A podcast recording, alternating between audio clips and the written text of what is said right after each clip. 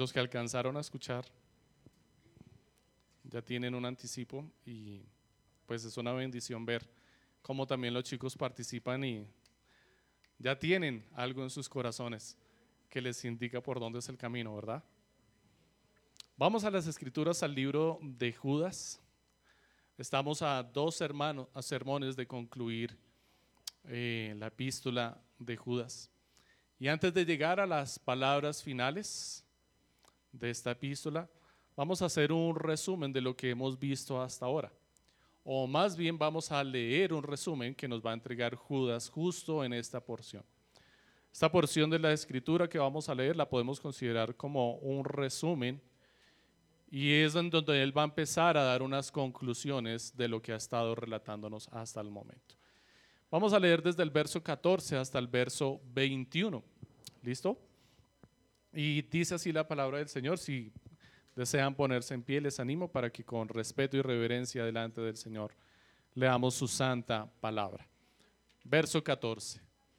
De estos también profetizó Enoch en la séptima generación desde Adán, diciendo, el Señor vino con muchos millares de sus santos para ejecutar juicio sobre todos y para condenar a todos los impíos de todas sus obras de impiedad, que han hecho impíamente, y de todas las cosas ofensivas que pecadores impíos dijeron contra él. Estos son qué? Murmuradores, criticones, que andan tras sus propias pasiones, hablan con arrogancia, adulando a la gente para obtener beneficio. Pero ustedes, amados, acuérdense de las palabras que antes fueron dichas. ¿Por quién?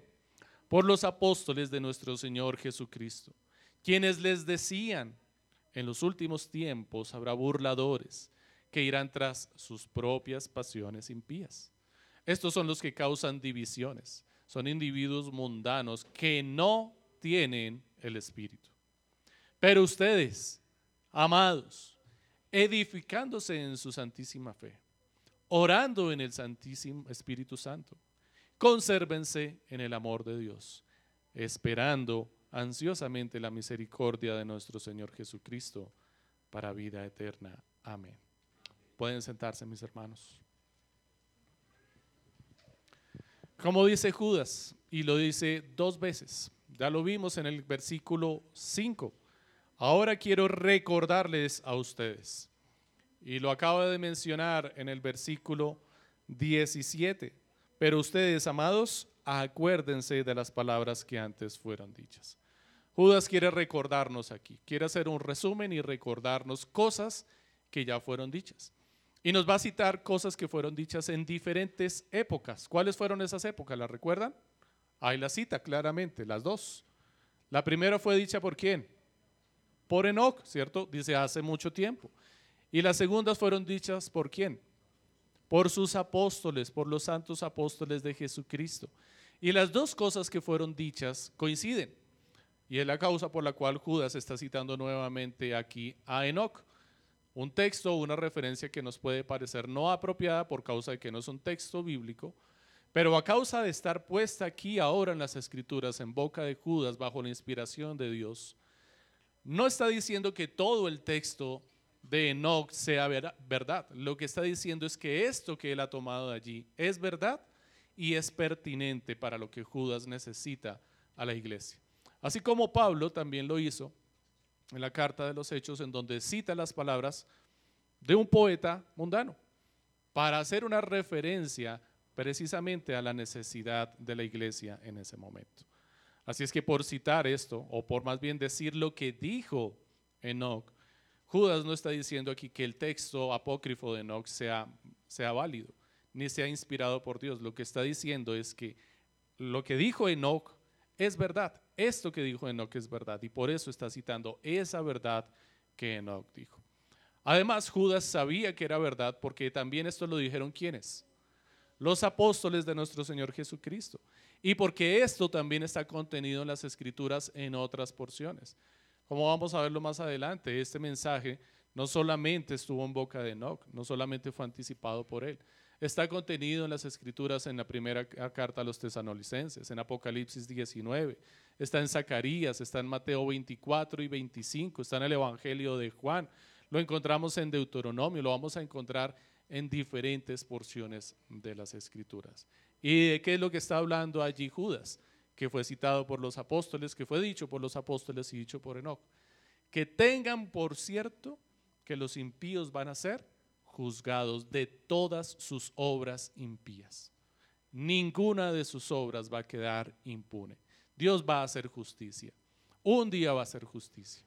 Y de hecho Judas ha ocupado gran parte de la carta en poner evidencias delante de sus lectores de que lo que está diciendo es ciertísimo. Recordemos las evidencias que ya fueron puestas delante nuestro. ¿Cuáles fueron? Empezó por el mismo Israel, que después de salir de Egipto recibió condenación por no creer a Dios. Y perecieron allí en el desierto muchísimos, por murmurar contra Dios, por no creer y no confiar en Dios. Nos recuerda otro juicio eficiente que ocurrió en estos tiempos. ¿Cuál fue? Sodoma y Gomorra. Se fueron tras sus pasiones impías, como describe el texto. No se apartaron, no se arrepintieron. Extendieron su mano y querían tomar a los ángeles del Señor. Y el Señor trajo juicio sobre ellos. Y eso lo tenía por ciertísimo. Hace otra referencia y vuelve y nos recuerda otro caso en donde los juicios de Dios ciertamente llegaron, aunque podían haberlos tomado por tardanza, pero se cumplieron. Nos recuerda el caso de los ángeles caídos, quienes se rebelaron contra Dios y prefirieron someterse al tirano Satanás en vez de seguir la autoridad del Señor y su misericordioso gobierno. Y recibieron como consecuencia el justo juicio de Dios. Nos va a dar tres ejemplos después más personales y directos, ¿lo recuerdan? Tres nombres, ¿a quienes nombró? Caín, Balaán y Core. Y nos va a decir, mírenlos, estos también recibieron el juicio de Dios por sus obras. A Caín parece que el juicio se le hubiera refrenado. Y este por causa de pensar que su juicio se, había refrenado, porque recibió un sello en su frente, pero no recibió la muerte inmediatamente y siguió haciendo como quería. Lo que hizo fue hacer como en el ejemplo que citaba con los niños. Vio que no venía su padre, que no llegaba al juicio y pues reguémonos. Y siguió y siguió y siguió pecando en gran manera. Pero un día llegó el juicio y fue condenado. Recibió la condenación. Nos cita aquí a Balaán, que lo podemos identificar dentro del texto o reconocerlo como lo menciona allí Judas.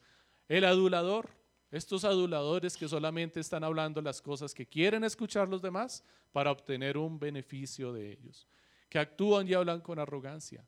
También recibió su juicio, también murió, pereció allí en el campo de batalla. Ni idea cómo llegó hasta allí, pero allí murió. Y tenemos por último dentro de los ejemplos que cita Judas, y nos llena de ejemplos para dejarnos claro que ciertamente el Señor un día vendrá y traerá juicio a Core.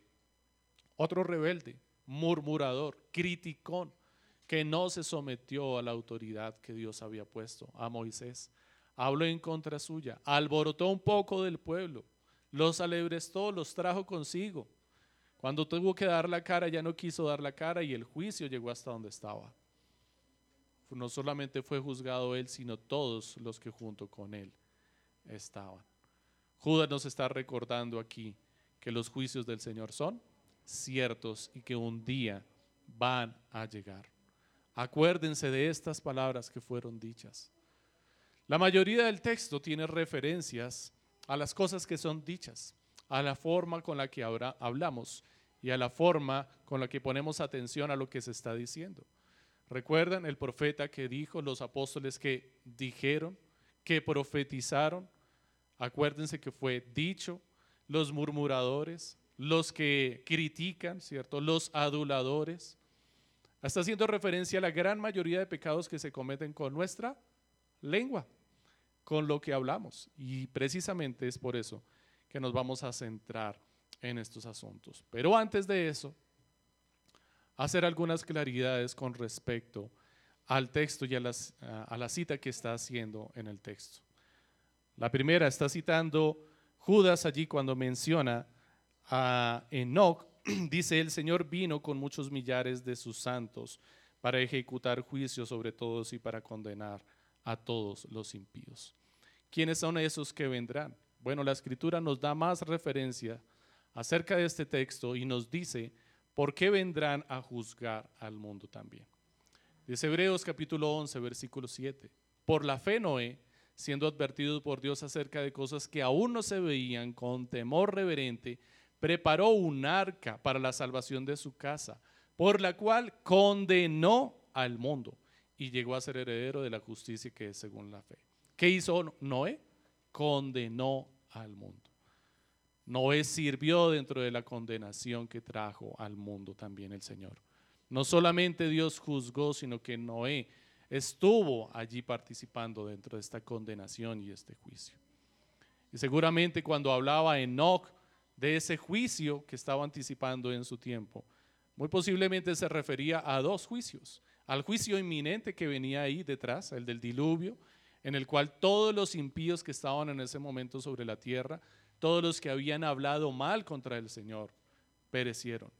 Pero desde luego también se refiere a ese en el que vendrá el Señor con millares de sus santos, con una cantidad incontable, es decir, al juicio final.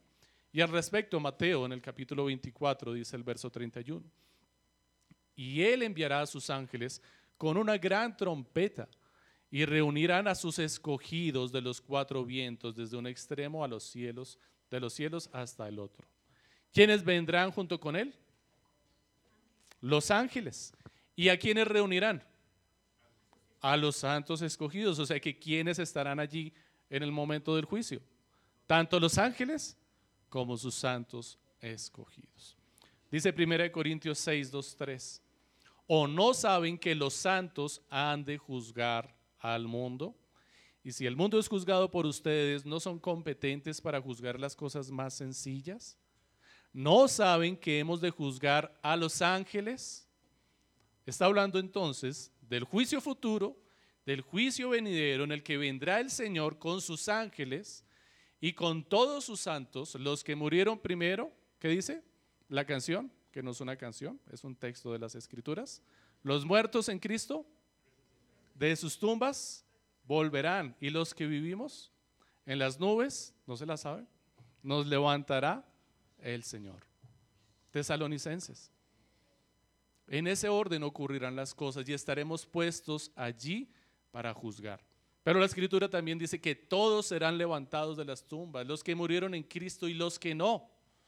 Y allí el Señor los separará y pondrá los cabritos, ¿a dónde? A su izquierda y las ovejas a su derecha. ¿Y nosotros para qué estaremos allí entonces? ¿Qué dice el texto? para juzgar a todos los impíos, incluyendo a los ángeles caídos, incluyendo a los ángeles que desobedecieron y fueron rebeldes al Señor. Y si se dan cuenta, el texto empieza a tener mucha armonía y mucho sentido con el resto de la parte de las escrituras. Mateo 25, 31. Pero cuando el Hijo del Hombre venga en su gloria y todos los ángeles con él, entonces él se sentará en el trono de su gloria. Y serán reunidas delante de él todas las naciones y separará a unos de otros como el pastor separa a las ovejas de los cabritos y pondrá las ovejas a su derecha y los cabritos a su izquierda. Apocalipsis 19, 14 nos ayuda un poco más también a entenderlo para que lo puedan revisar posteriormente. Este juicio no solamente advierte del juicio venidero, a los impíos, del juicio que le espera a los impíos. Este juicio también es un recordatorio para los creyentes y nos sirve para nosotros. ¿En qué nos sirve? Pero ustedes, amados, consérvense en el amor de Dios. Guárdense, manténganse, custódiense, vigílense. Son sinónimos que se podían utilizar para este verbo que encontramos allí en los versos 20 y 21. Estamos allí. Versos 20. Pero ustedes, amados, edificándose en su santísima fe, orando en el Espíritu Santo, ¿qué hacen? Consérvense en el amor de Dios, esperando ansiosamente la misericordia de nuestro Señor Jesucristo para salvación. Y eso respondía a la pregunta de, de Melina. ¿cierto? Y si nuestro corazón no quiere obedecer, pues ahí está la esperanza al final. Ahí tenemos nuestro consuelo al final. Y se me anticipa. Pero bueno, es claro, qué bueno saber que, que tiene esas dudas y que hay una respuesta propicia en la palabra del Señor para eso. Este texto nos está hablando de conservarnos en el amor de Dios. Y este es el verbo más importante que hay en esta porción. Y ese verbo está apoyado en otros tres. Espero que los haya podido identificar mientras los, leía nuevamente allí. Nosotros, amados, y vuelve Judas a utilizar esta expresión, que utilizó cuando los saludó y lo utiliza dos veces más aquí cuando se refiere a la iglesia. Y si ustedes se dan cuenta, para referirse al resto, a los que están apartados, los llama como impíos. Antes ni siquiera les llamó impíos, los hablaba despectivamente, les decía estos, ellos, aquellos. Aquí ahora ya los llama con contundencia, los impíos. Y los menciona muchísimas veces. Pero cuando se va a referir y le va a dar instrucción a la iglesia, ¿cómo los llama? Les llama amados. Son sus amados. Recuerden que al principio, en el versículo 1 al 3, cuando leíamos el saludo, les da dos características allí o les describe con tres características y entre ellas están cuáles? Que son amados y llamados. Así es que son llamados por causa de que son amados por Dios, por el Padre. Y aquí vuelve y hace referencia a ese saludo. Ellos son amados. Y se van a preguntar, pero ¿y por qué somos amados? Y ya pueden responder porque tienen claro el saludo. Porque fuimos llamados. Y de hecho, para el próximo sermón, que será la conclusión, veremos que lo va a mencionar nuevamente al final, sellando sus palabras de, que la causa por la cual nos podemos conservar en el amor de Dios, no es porque le estemos hablando a nuestro corazón y le digamos, corazón obedece, porque no va a querer. Es por causa de que fuimos llamados y amados por el Padre, que nuestro corazón se va a doblegar, no a nuestras palabras, sino a las palabras de Dios. Va a escuchar las palabras de Dios habladas a nuestro corazón y se someterá delante del Señor. Estas palabras que están aquí, este consérvense, este verbo que encontramos aquí, que está dominando los otros tres verbos, tiene la idea de ocultarnos en algo, escondernos en algo para nuestra protección. Y nos dice en dónde debemos escondernos. Dice en el amor de Dios. Debemos estar ocultos en el amor de Dios. Proverbios 18:10 tal vez nos ayude a entender un poco más la figura que Judas tiene en mente. El nombre del Señor es torre fuerte. A ella corre el justo y está a salvo. Las palabras finales de este texto. Consérvense en el amor de Dios. ¿Para qué? Para salvación, dice el final del texto. Debemos correr a Cristo. Él es la torre fuerte. Él es nuestra salvación. Y allí encontraremos nuestra salvación. Esta es la razón entonces por la que el texto, este sermón se titula Edificando la fortaleza del amor de Dios. Vamos a aprender hoy pues a edificar la fortaleza del amor de Dios y a ocultarnos en ella, a estar escondidos en esta fortaleza del amor de Dios.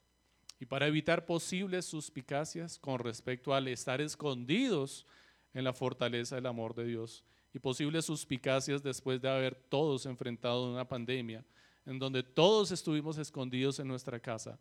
Y cuando nos dijeron hay que salir, ya no queríamos salir de la casa. Estábamos muy cómodos todos allí escondidos. Pues es muy posible que muchos estemos pensando, pues bueno, la palabra dice, escondámonos en el Señor. Entonces me voy a refugiar en mi casa otra vez, voy a orar en mi casa, voy a leer la palabra en mi casa, voy a llamar a mis hermanitos por teléfono desde la comodidad de mi casa, porque me estoy refugiando en el Señor. Pues esto no es lo que dice el texto, mis hermanos. Y dejamos claro para que no susciten esas suspicacias, que de hecho hoy en día son promovidas, hablando de lo que llaman muchas iglesias en casa, en donde la gente simplemente quiere permanecer en su casa y ver el sermón por televisión y ya me congregué, cumplí y no quieren vivir una vida cristiana como el Señor nos está llamando a hacerlo. Judas quiere pues entonces que la iglesia se conserve en el amor de Dios. Nos está llamando a vivir un cristianismo para los demás en Cristo Jesús.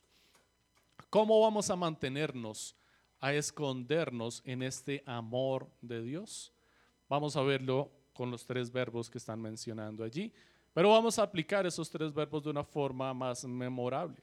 Así es que lo primero que vamos a aprender, el primer punto, será a hablar o hablarnos de Dios. Vamos a aprender a hablarnos de Dios entre todos.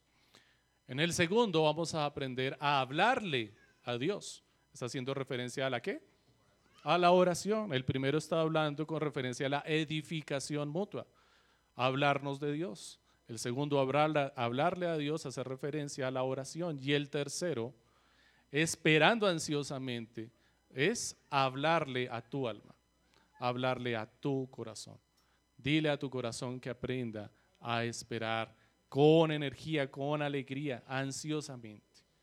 Hablarle, hablarnos, perdón, de Dios, hablar a Dios y hablarle a mi corazón, de Dios. Hablarle de Dios a mi corazón. Dice Mateo 12, verso 36. Pero yo les digo que de toda palabra vana que hablen los hombres darán cuenta de ella en el día del juicio. Porque por tus palabras serás justificado y por tus palabras serás condenado.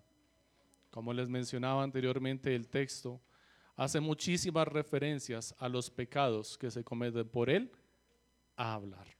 Y tenemos que aprender a conservarnos en el amor del Señor y para hacerlo tenemos que aprender a hablar, pero de Dios a hablar cosas edificantes y no palabras necias, de las cuales tendremos que rendir cuentas a Dios.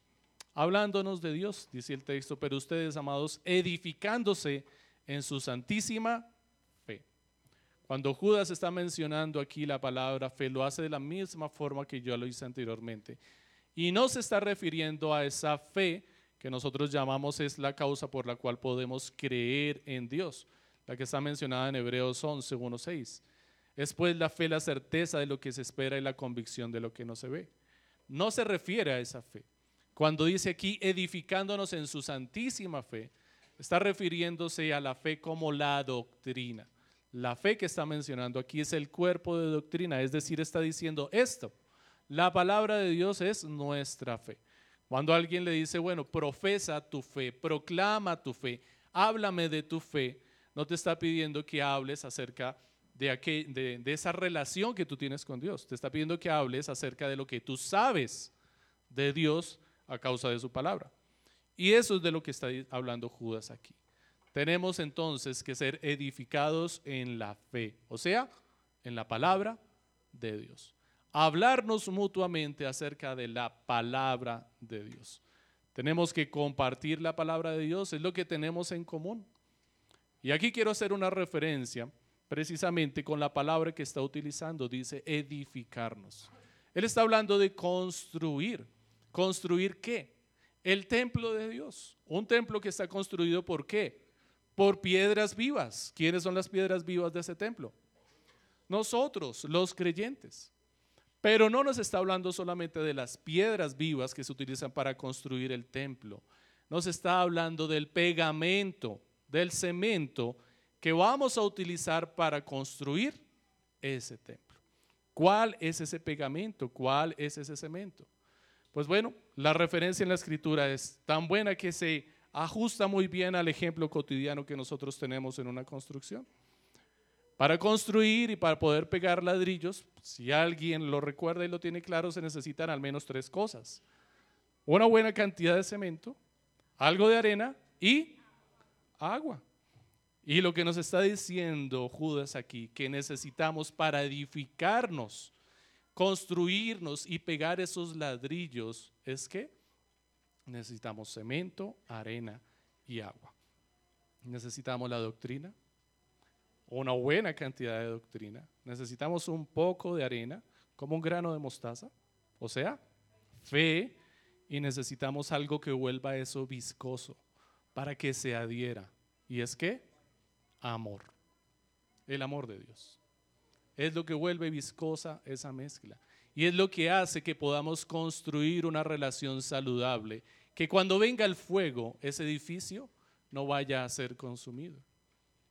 Ahora la pregunta que tenemos que hacernos, mis amados hermanos, es que si el texto nos está hablando de hablarnos de Dios, cuando yo empiezo a hablar con una persona, empiezo a construir entonces una relación con esa persona. Con cada persona que tú hablas, con el que te encontraste en Transmilenio y le pegaste un empujón y un regaño porque te pisó el callo, hiciste una relación allí con él y ciertamente no fue pegada con este cemento. Al contrario, utilizaste palabras como las que utilizaron estos hombres que están recibiendo juicio y condenación. Fuiste duro en tus palabras, fuiste arrogante y altivo. Así es que no estás hablando las palabras de Dios, estás hablando las palabras de los impíos y no estás construyendo una relación que edifique y que traiga a muchos a Cristo, sino más bien que separe. Estás levantando un muro que separa tu relación con el mundo. Ahora aplica y considera esto en la relación que construyes con todos los demás en tu vida cotidiana.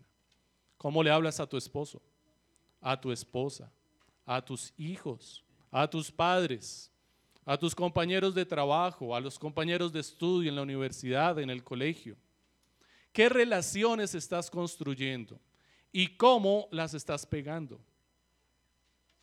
si tenemos que construirlas con un fundamento sólido, un cemento sólido, perdón, un cemento que adhiera muy bien, apropiado para el tipo de piedras que vamos a usar. Y ese pegamento apropiado es la palabra de Dios, la doctrina, la fe y el amor. Y tú te pones a hablar con quien más tiempo pasas de política, de fútbol, de Netflix, de la cartelera de cine, de la guerra, en fin, ¿de qué te pones a hablar con las personas? Y crees que tienes una relación sólida porque hablas un montón, pero solamente te la pasas hablando de eso. ¿Cuál es el pegamento que estás usando para unir esa relación? ¿Sabes cómo lo vas a saber? Un día va a venir el fuego de la prueba y el edificio que has construido no se va a mantener. Esa relación no se va a mantener firme va a ser consumida por el fuego. Lo único que sobrevive y se sobrepone al fuego del juicio de Dios es este cemento con estas piedras, con piedras santas, con piedras que han sido perfeccionadas, pulidas y arregladas para que encajen la una con la otra y están en el templo de Dios, en la casa de Dios, que es la iglesia, que es el cuerpo de Cristo. ¿Entiende las complicaciones que esto puede traer para tu vida?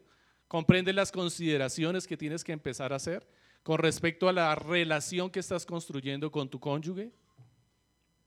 ¿Con tus hijos? ¿De qué hablas con ellos? ¿Crees que tienes una excelente comunión con tus hijos y con tu cónyuge porque hablas un montón?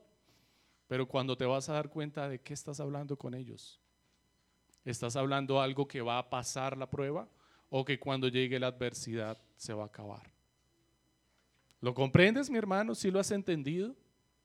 ¿Necesitas más claridad al respecto? ¿Podrán andar dos juntos si no están de acuerdo? Pero nosotros estamos de acuerdo, muy bien. ¿En qué estás de acuerdo con tu prójimo? ¿En qué estás de acuerdo con tu cónyuge?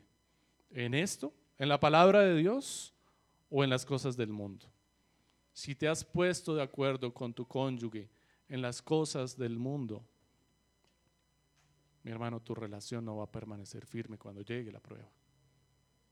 Saldrá a la luz todo aquello con lo que utilizaste, los materiales que usaste para la prueba. Ahí te darás cuenta de los materiales de mala calidad que usaste para construir ese edificio. Cuando llegue el temblor, verás si fueron o no fueron de buena calidad los materiales que usaste. ¿En qué estás construyendo tus relaciones? ¿De qué hablas con tus hijos? ¿Cuál es tu tema principal de conversación con tus hijos? ¿Qué tienes en común con ellos? ¿Solamente el juego, las películas, la diversión, los deportes? ¿Sabes que eso un día va a ser consumido por una prueba? Tal vez una prueba temporal como las que mencionamos anteriormente. Espero no te estés esperando a la prueba final, al juicio consumidor de Dios del cual no hay escapatoria. Mis amados hermanos, nosotros somos piedras vivas. Esta iglesia son piedras vivas y ha de ser construida con piedras que el Señor ha cortado. Él las ha tomado. Por otro lado, este es un mensaje evangelístico que nos está llamando también a construir esta relación con el mundo. Nadie puede ser parte del cuerpo de Cristo si no es de Cristo. Nadie puede venir a Cristo si tú lo traes con un mensaje diferente. Ven a mi iglesia, allá hablan chévere. ¿Con qué lo vas a pegar a la iglesia? Dime.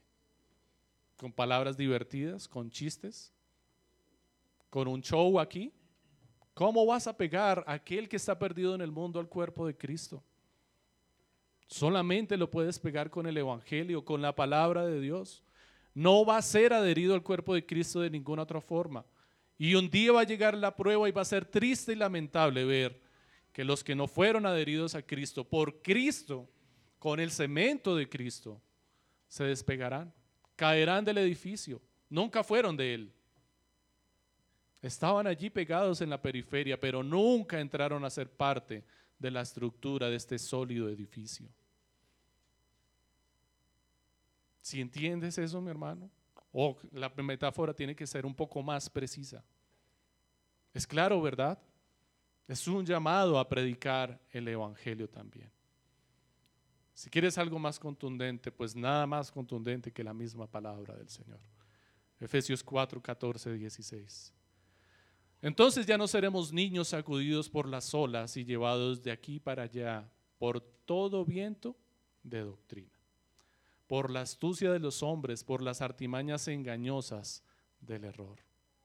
Más bien, al hablar la verdad en amor, creceremos en todos los aspectos en aquel que es la cabeza, es decir, Cristo, de quien todo el cuerpo, estando bien ajustado y unido, por la cohesión de las coyunturas que las coyunturas proveen, conforme al funcionamiento adecuado de cada miembro.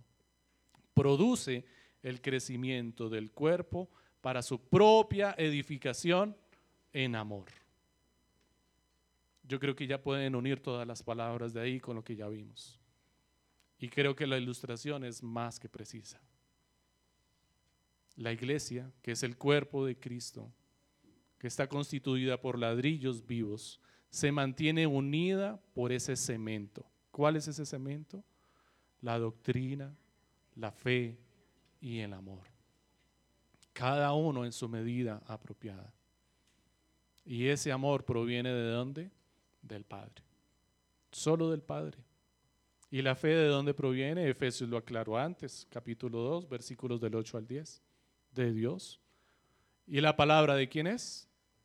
de Dios.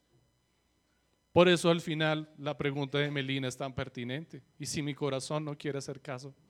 Pues es que no va a hacer caso tu corazón jamás. Jamás va a hacer caso. Gracias a Dios. La iglesia depende de que Él cortó los ladrillos y los sacó del mundo para traerlos y perfeccionarnos. Él puso el cemento, Él puso la arena y Él puso el agua.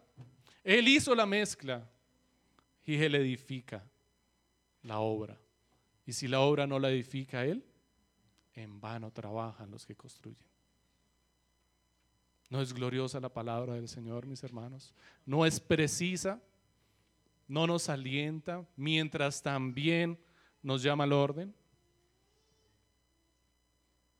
Recuerdo cuando trabajaba de carpintero, una de mis herramientas favoritas, todavía lo es el cepillo. Siempre es necesario arreglar la madera y perfeccionarla para que encaje conforme a la necesidad que uno tiene. Y la mejor herramienta, la que más me gustaba, era el cepillo. Si está perfecto y está bien arreglado y bien afilado, funciona tan bien que no es necesario lijar la madera al final. Y esa es la herramienta que el Señor hoy está utilizando nosotros, un cepillo. Pero es posible que en otro momento necesite otra herramienta más burda, más vasta, como una escofina que se llama bastarda. Es una escofina tan áspera y tan gruesa como una lima que arranca pedazos pero deja unas marcas terribles y hace necesario un siguiente proceso de pulido. Pues bueno, mi hermano, ¿cuál es la condición en la que nosotros como piedras estamos en el Señor para ser perfeccionados? Para que encajemos el uno con el otro. El Señor viene a trabajar con nosotros algunas veces con una escofina y va a ser doloroso. Otras veces vendrá con el cepillo más delicado y preciso y deja las cosas lisas y perfectas. Pero la ventaja es que Él también trae el acabado final. Él provoca la herida, pero Él también es el bálsamo que cura la herida. Él viene después y cubre las imperfecciones y los detalles y trae alivio a nuestro corazón y a nuestras almas. Ese cemento no solamente sirve para adherirnos a nuestros hermanos, también trae alivio y cubre nuestras faltas. Es la boquilla en medio de las juntas que cubre todos los defectos que quedaron allí del cincelado. Esta es la palabra del Señor, mis hermanos, es gloriosa en todo sentido. Ahora, mis amados hermanos, tenemos que hablar con Dios. Para mantenernos en el amor de Dios es necesario que aprendamos también a hablar con Dios. No solamente hablar de Dios, sino hablar con Dios. La oración es un medio de gracia en medio, un medio que Dios ha provisto a su iglesia para su edificación y preservación. Pero orar no es simplemente hablar con Dios, es hablar con Él conforme a su propósito, es decir, guiados por su espíritu. Y he aquí la diferencia de la oración de estos impíos con la oración de los creyentes. Si se dieron cuenta, al final de estos textos había una referencia. La primera, y no tenían el Espíritu de Dios. Y a los creyentes, y estos oraban en el Espíritu de Dios. Porque sí, los impíos también oran. Y quiero llamar tu atención a esta parte para que trates de identificar cuál es tu oración. Porque si tú eres creyente, deberías orar en el Espíritu de Dios. Y si no, deberías o estarías orando como los impíos. Ahora la pregunta es, ¿cómo oran los impíos? Bueno, el texto nos va a la referencia. ¿De qué hablaban ellos todo el tiempo? Pues andaban murmurando, andaban criticando, andaban adulando a los demás y eran arrogantes en su hablar. ¿Cuál es la oración que tú levantas a Dios?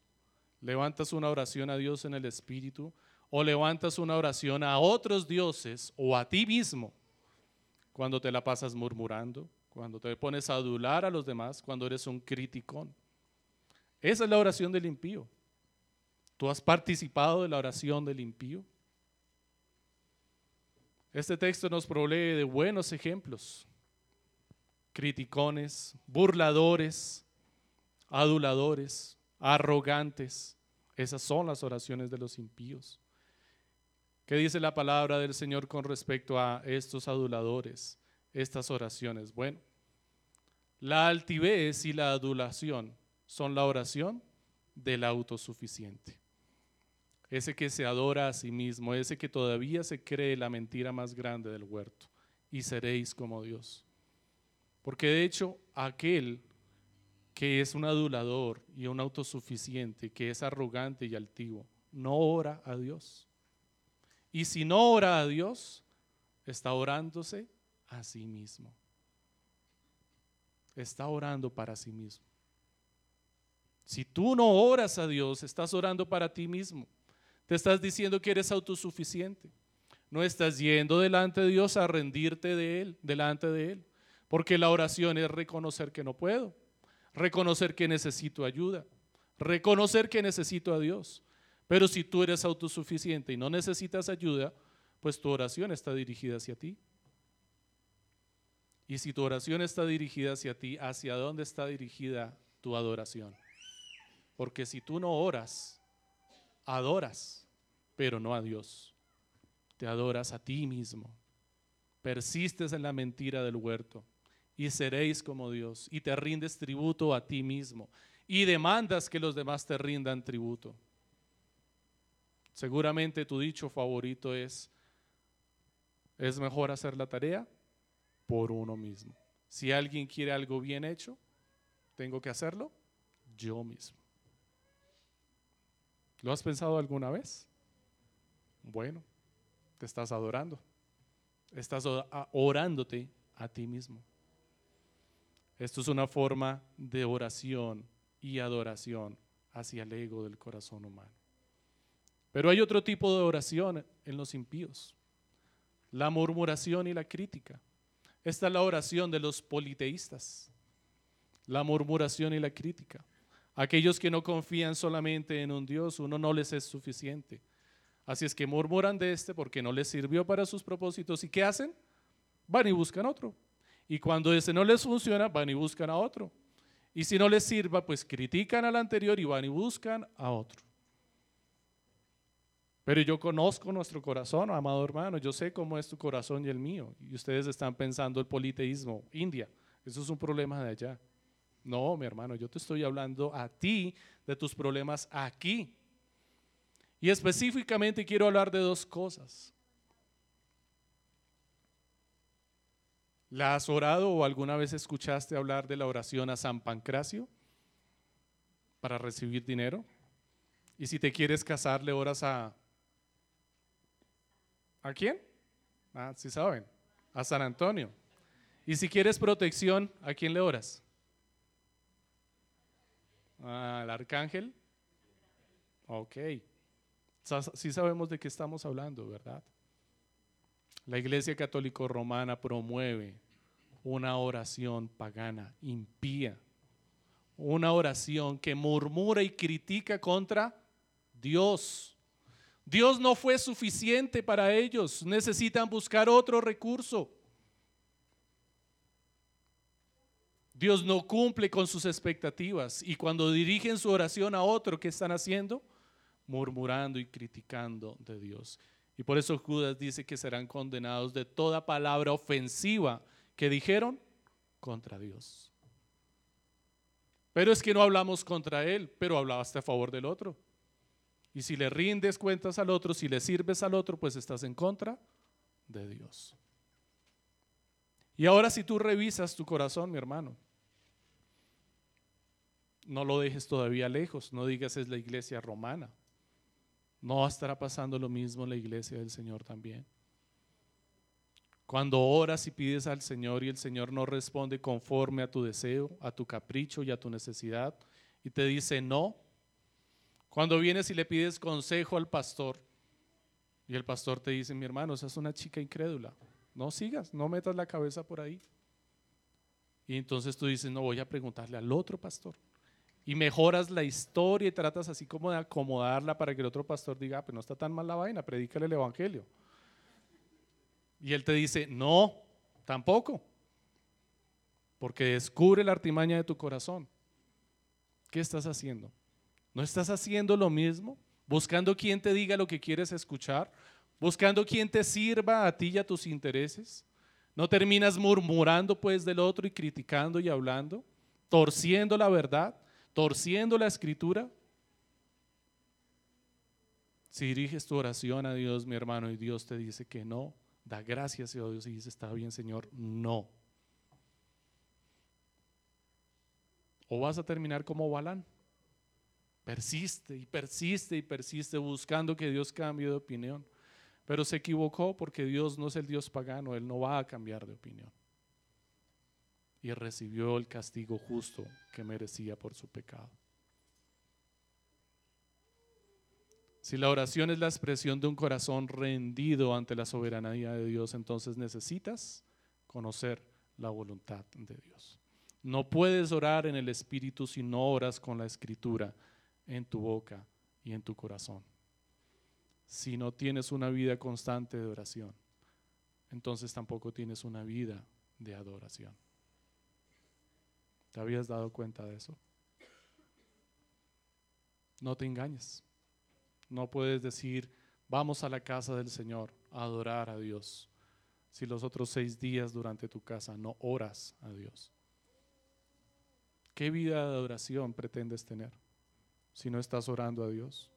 Recuerda que cuando oras a Dios, le estás sirviendo, te estás convirtiendo en su esclavo, le estás diciendo, Señor, no pude mi corazón no quiero, Señor. Vengo a ti. Ayúdame, Señor, no puedo. Necesito tu ayuda. Mis deseos siguen siendo los mismos.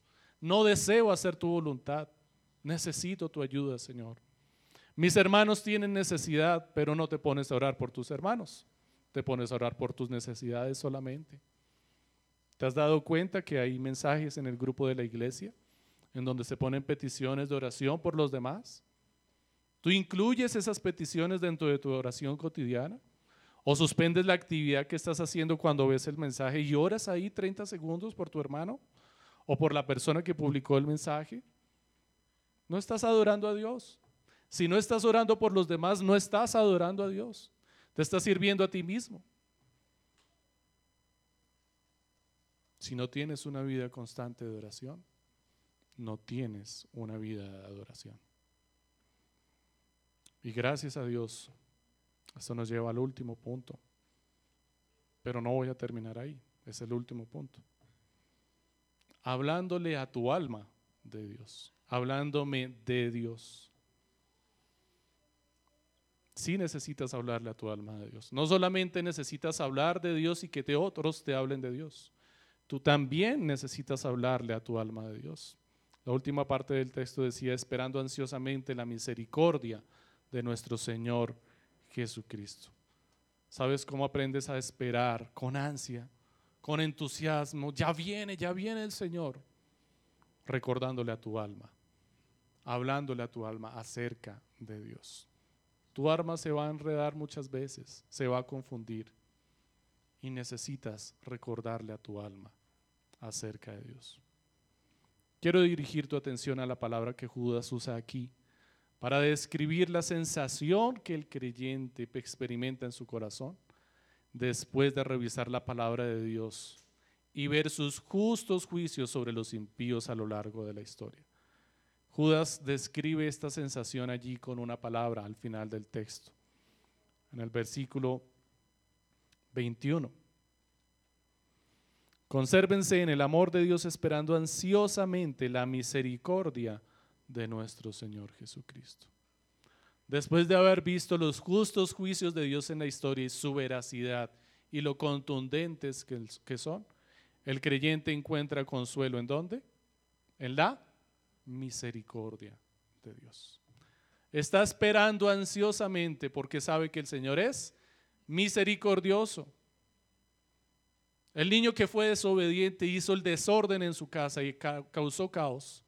Sabe que su padre va a llegar en algún momento. Y si se demora en su llegada, está diciendo, ya me salvé y puedo seguir pecando. Pero un día la palabra dice, el Señor estará a la puerta. ¿Y qué vas a sentir en tu corazón? Una de dos cosas. O vas a sentir esa espera ansiosa. Ya viene, llegó mi padre. Como el niño que está tranquilo con su conciencia y escucha las llaves en la puerta y sale corriendo a saludar a su padre, o como el otro niño que está escondido debajo de la cama. O lo esperas ansiosamente porque viste su misericordia en todos los juicios que Dios ha hecho y que tú todavía estás ahí. O sabes que ese juicio es para ti y tienes temor y, y huyes. ¿Le has hablado a tu alma? ¿Le has dicho estas cosas? Y también te hablo a ti, no solamente a ti, mi hermano, que estás aquí en la iglesia y haces parte de esta congregación. También al incrédulo, al que ha quitado su confianza de Dios, al que se burla de Dios todos los días, aquel que no quiere aceptar y reconocer a Dios. Ese que se burla de los creyentes que se, se acuestan temprano el sábado para poder llegar temprano el domingo a servir en la iglesia.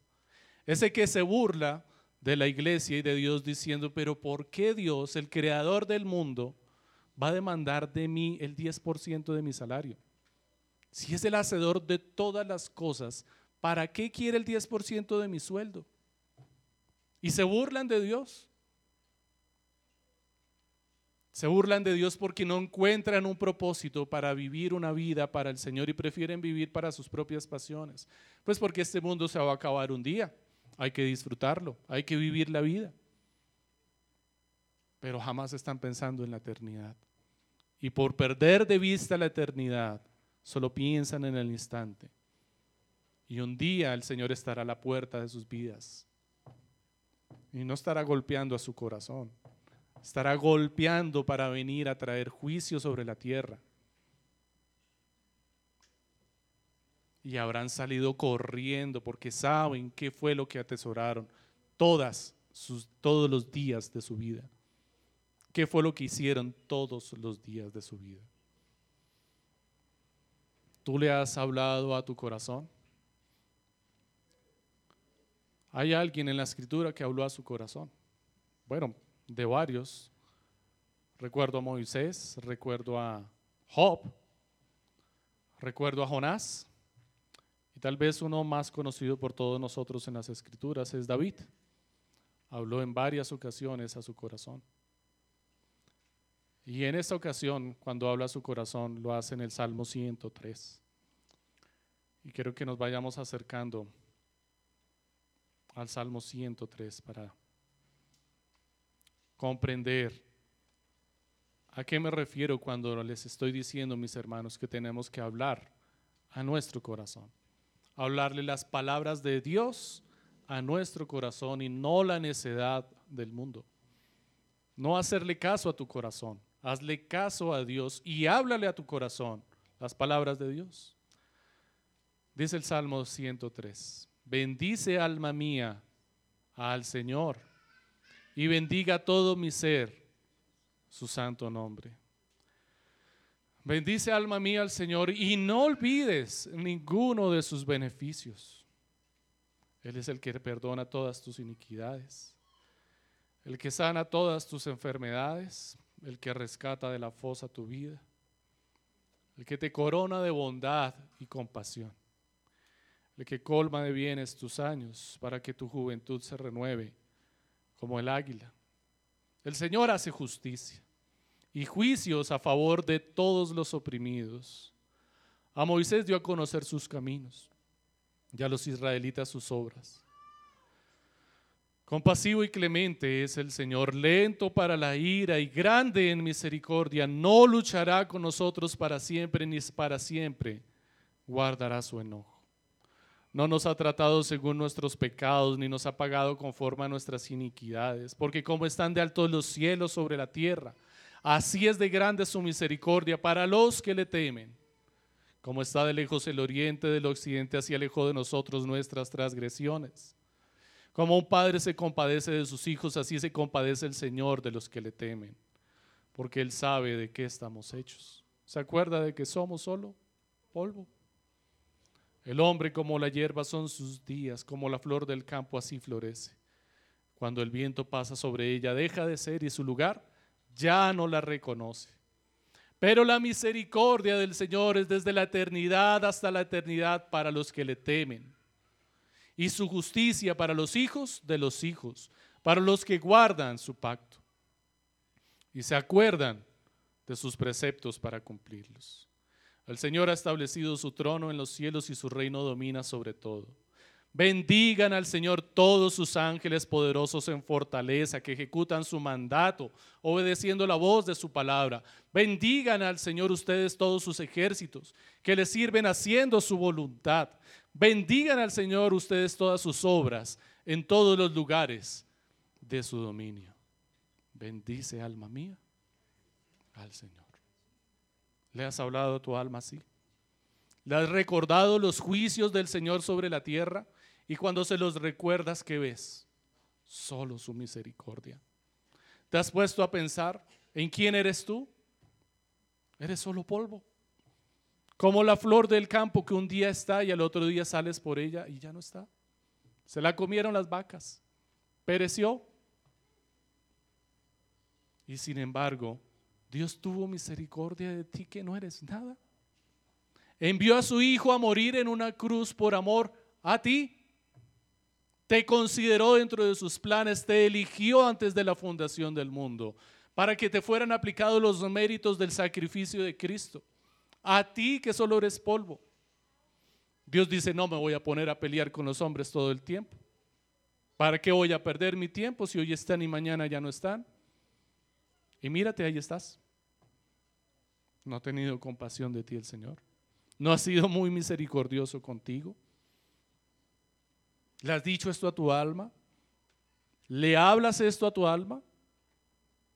Cuando estás solo en la noche, ya a punto de dormir, ¿cuáles son los pensamientos que llegan a tu corazón? Y es más, ¿los recibes o los rechazas? Y empiezas a divagar en ellos hasta que terminas en el pecado. ¿De qué le hablas a tu corazón? ¿Te entregas al pecado en tu mente? ¿Divagas? Uy, si le hubiera dicho tal cosa. ¿Por qué me quedé callado? Hasta que pecas en tu corazón en la pelea. La lujuria, la codicia, la ira. ¿De qué le estás hablando a tu alma? ¿Le estás hablando las palabras de Dios o tus palabras? Palabras que son tan vanas como tú. No van a ir para ningún lado. Mis amados hermanos, esta es la iglesia del Señor Jesucristo por la que Él murió. Él es la roca viva y de Él fluyen palabras de vida. Y su agua es dulce. ¿Cuáles son las palabras que salen de tu boca? ¿Son palabras dulces como las del Señor Jesucristo? ¿O son como las aguas de Meriba, amargas, que provocaron la murmuración del pueblo? ¿De dónde bebes? Pues de donde bebes de eso es de lo que sale tu boca. ¿Qué sale de tu boca? La iglesia es el cuerpo de Cristo, construido por piedras vivas, pegadas una entre otra por el cemento de Cristo, la doctrina, la fe y el amor. Somos el templo de Dios, que un día descenderá de los cielos cuando esté completo y llenará toda una tierra nueva, hecha completamente nueva. Cristo es la cabeza, Cristo es el fundamento, es el principio y el final de ese templo, de esas piedras vivas. ¿Estás tú dentro de esas piedras vivas? Pues tienes que saber que un día vas a ser pasado por el fuego. Y cuando pases por el fuego, si tu edificio permanece, estás del otro lado.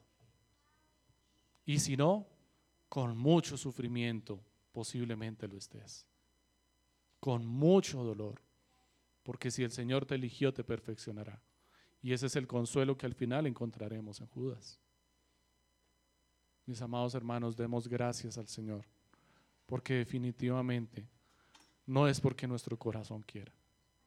Nuestro corazón no quiere. Es porque Cristo quiso y nos dio todo lo que necesitábamos para mantenernos en el amor de Dios, para conservarnos dentro de la torre fuerte, el castillo firme que da consuelo a nuestras almas. Oremos, amados hermanos. Señor, te damos muchas gracias porque tu palabra, Señor, es necesaria, Señor, para nuestras almas.